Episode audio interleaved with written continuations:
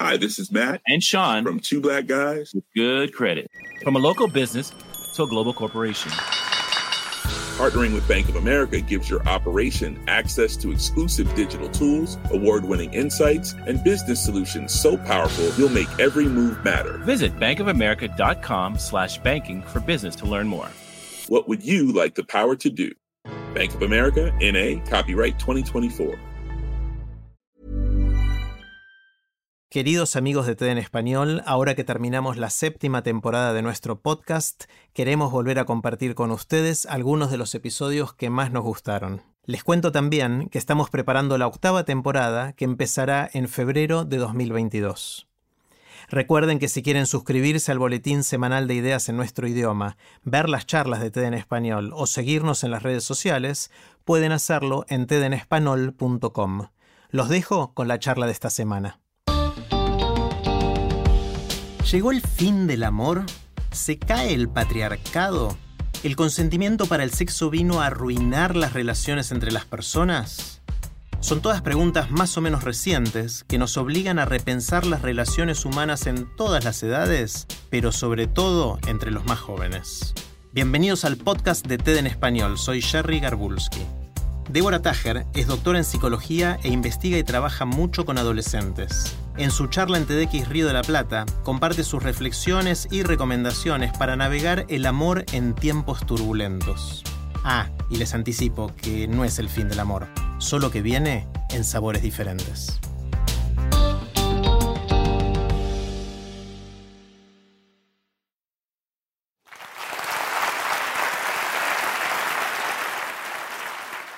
A veces me pregunto si de verdad se acabó el amor. Veo y escucho por todos lados que las relaciones entre los géneros están cambiando. Y en los últimos tiempos, rapidísimo. Se escucha una consigna que dice, se va a caer, se va a caer. ¿Se caerá el patriarcado y se llevará consigo el amor? Creo entender que está vivo y causando mil y un enredos en las relaciones afectivas. Y entonces me pregunto, ¿hay posibilidad de reconstruir algo? ¿O el futuro amoroso será inevitablemente un páramo de soledad y crueldad? Un pibe me consultó hace poco y me dijo, me mandé un moco con mi exnovia hace un tiempo y ella me acaba de escrachar no me dijo a qué se refería con esto de mandarse un moco. Me lo tuve que imaginar. Y entonces empecé a pensar, empecé a repasar mentalmente. ¿La habrá forzado a tener relaciones sexuales que ella no quería? ¿Habrá aprovechado en alguna fiesta que ella estaba fumada o tomada y la habrá forzado a tener sexo con otros pibes? ¿Habrá sido violento con ella para resolver algún conflicto? ¿O simplemente la habrá dejado plantada sin aviso?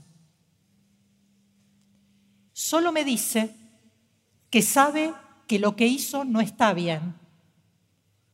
Pero también me dice que lo sabe ahora. No lo sabía entonces. Me cuenta que una vez la vio mal y le preguntó qué le pasaba. Y ella le explicó. Y a él le pareció que ella era un poquito exagerada, que no entendía que los hombres somos así, que tendría que ser un poquito más piola y abierta. Pero eso lo sabe ahora, no lo sabía entonces. ¿Sabes lo que me pasaba? Yo no pensaba en lo que mis conductas podían causar en las demás personas, y mucho menos en las mujeres. Hacía lo que me pintaba lo que me parecía. Y ahora que sé, quiero saber, ¿hay algo que yo pueda hacer para mejorar? ¿O mi pasado me condena? A mí no me deja de sorprender que por fin hayamos llegado a un momento histórico en el cual los varones se empiezan a cuestionar sus privilegios y el dolor que los mismos pueden causar en los demás. Y hay mucho que se puede hacer con esto. Él, este pibe, hay mucho que puede hacer para mejorar la situación. Te sugiero que le pidas perdón, que le escribas y le digas que vos ya no sos el que eras, que cambiaste y hoy sos alguien que le importa el dolor que causa en la otra persona y trata de evitarlo en lo que puede. ¿Qué pasa si ella no me contesta o no le interesa estar en contacto conmigo? No insistas, acepta su no. De esa manera se va a dar cuenta que sos sincero y algo va a cambiar en ella y en vos. Hay algo sanador en encontrarse con alguien que puede revisarse a sí mismo. Y perdonar no implica recomponer el vínculo, solo implica sacarse de adentro el dolor que implica sostener un rencor. Por mi trabajo, he hablado con muchísimas mujeres sobre estos temas y ellas me enseñaron que están esperando que los varones pidan perdón por las cosas que les hicieron, que se hagan cargo de sus acciones, pero fundamentalmente que no las hagan más. Y esto pasa mucho, pero que pase mucho no es que esté bien. Y los varones no lo hacen porque sean ni enfermos ni malos, sino que lo hacen porque son hijos sanos del patriarcado. Y eso tiene remedio. Es la famosa deconstrucción de la masculinidad hegemónica. Así como ningún pibe nace chorro, ningún pibe nace macho.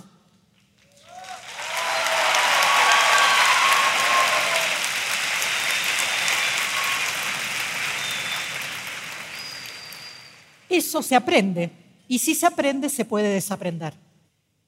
Podemos enseñar a los pibes desde chiquitos, desde el jardín, a ser diferentes. Que ser varón no sea nunca más poner en riesgo a alguien.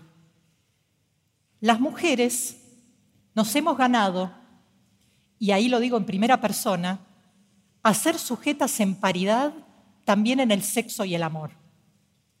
Eso es algo que mi generación de mujeres deseaba, pero no creíamos que íbamos a alcanzar a ver. Todo esto me dejó pensando sobre las relaciones entre los sujetos y el poder. ¿Qué hacemos cuando tenemos más poder que la otra persona? Por ejemplo, los padres con los hijos, los varones con las mujeres, los hijos adultos con los padres viejos, ¿Nos controlamos de nuestra propia agresividad o hacemos lo que queremos porque podemos? ¿Y qué pasa cuando se da vuelta la tortilla? Cuando, por ejemplo, yo he sido una mujer víctima y ya tengo más poder, o cuando, por ejemplo, crecí y ya no soy más ni una niña, ni un niño, ni un niñe, ni una niña, ¿Me como al caníbal y me transformo en caníbal? ¿O tengo otra salida? Yo creo que hablar de todos estos temas nos puede ayudar a que haya un nuevo diálogo y ojalá un nuevo guion amoroso entre los géneros. La pregunta del millón hoy es cómo poder recomponer de manera no autoritaria y sin nostalgia por el pasado las relaciones entre los géneros. ¿Podemos construir un modo de amorosidad que esté muy lejos de la bella y la bestia y mucho más cerca de las mujeres y los varones actuales? Y esto que les cuento también pasa en las adolescencias en los colegios. En los últimos tiempos ha habido muchas situaciones de abuso, muchas denuncias de abuso y también acciones autogestivas de defensa que se llaman scratches. Todo el año pasado estuve trabajando en un colegio secundario porque había muchos problemas.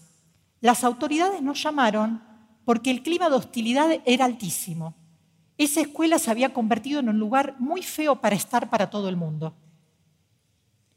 Y nos pidieron que trabajemos con los grupos problemáticos. Pero no hicimos eso. ofrecimos trabajar con todo el mundo. ¿Por qué? Porque los grupos problemáticos son solo la punta del iceberg de un fenómeno muchísimo más extenso, que es el malestar actual de las relaciones entre los géneros. Y esto es porque estalló el orden sexual de la modernidad. Entonces, trabajamos con todo el mundo. Trabajamos con el alumnado, trabajamos con familias, trabajamos con docentes, trabajamos con autoridades. Transmitimos nuestra visión del tema, pero también escuchamos lo que tenían para decirnos. Y así en el diálogo, escuchándonos, apareció la idea de que había una salida. Y una idea también muy poderosa, que escuchándonos todos juntos, en diferencia, había una esperanza. Y en ese ida y vuelta apareció la creatividad de les pibes. Ya no eran solo barderos que había que controlar o vigilar. Parte de su creatividad es el consentimiento. Esto es preguntar si la otra persona quiere lo mismo que yo y aceptar su respuesta. Hay un mito por ahí que dice que te la baja, ¿no? Que te quita. Pero eso no es verdad. Es un muy buen invento autogestivo. Y no lo sacaron de la nada. Lo sacaron, por ejemplo, de los protocolos médicos, de eso que cuando nos hacemos un estudio firmamos, o de lo que hacemos quienes investigamos con personas, que les contamos lo que vamos a hacer con ellas y les pedimos que nos firmen que están de acuerdo.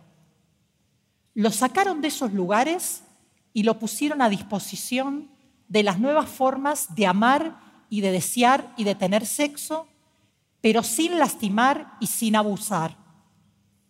Ellos preguntan personalmente por WhatsApp o por cualquier tipo de aplicación, ¿da para darse? El consentimiento de hoy es como el preservativo en los años 90 cuando fue la epidemia del HIV. Entonces, también decían que te la bajaba. Pero no fue así. Se inventaron mil tipos de preservativos, de todos los colores, sabores y texturas. Slogans como póntelo, pónselo, usalo, no sea forro, y mil maneras diferentes de seguir amando, deseando y teniendo sexo, entonces con un nuevo amigo, el forro. El nuevo amigo hoy es el consentimiento.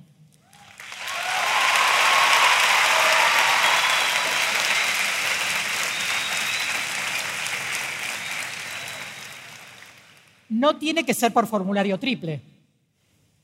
Puede ser juguetón a la manera de cada quien, pero de cualquier modo que sea, que permita que ambos seamos sujetos, que podamos decir no y que podamos decir sí. Y muestra que donde algunos ven el fin del amor, otros inventan maneras de seguir amando, deseando y teniendo sexo, pero incorporando lo nuevo, que no es otra cosa que algo muy antiguo que necesita reformularse. No le hagas al otro lo que no quieras que te hagan a vos.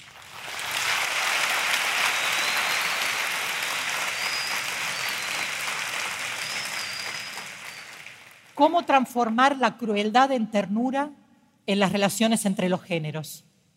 Si encontramos la respuesta, esa herramienta la podemos utilizar para otro tipo de relaciones donde haya diferencias de poder. Y si resulta que no se acabó el amor, y lo que se acabó es un tipo de amor y una forma de relacionarse entre los géneros, donde no hay amor hay crueldad, Bienvenidas entonces las nuevas formas de amar y de desear para que la igualdad y la autonomía no tengan como contracara la soledad y la tristeza.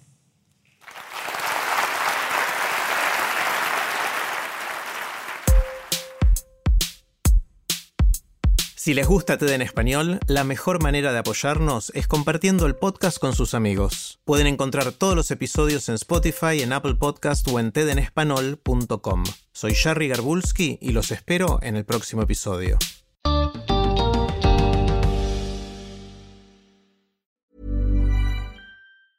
Hi, this is Janice Torres from Yo Quiero Dinero. If you own or operate a business, whether it's a local operation or a global corporation, partnering with Bank of America could be your smartest move. By teaming with Bank of America, you'll enjoy exclusive digital tools, award winning insights, and business solutions so powerful you'll make every move matter. Position your business to capitalize on opportunity in a moment's notice. Visit bankofamerica.com slash banking for business to learn more. What would you like the power to do? Bank of America NA, copyright 2024.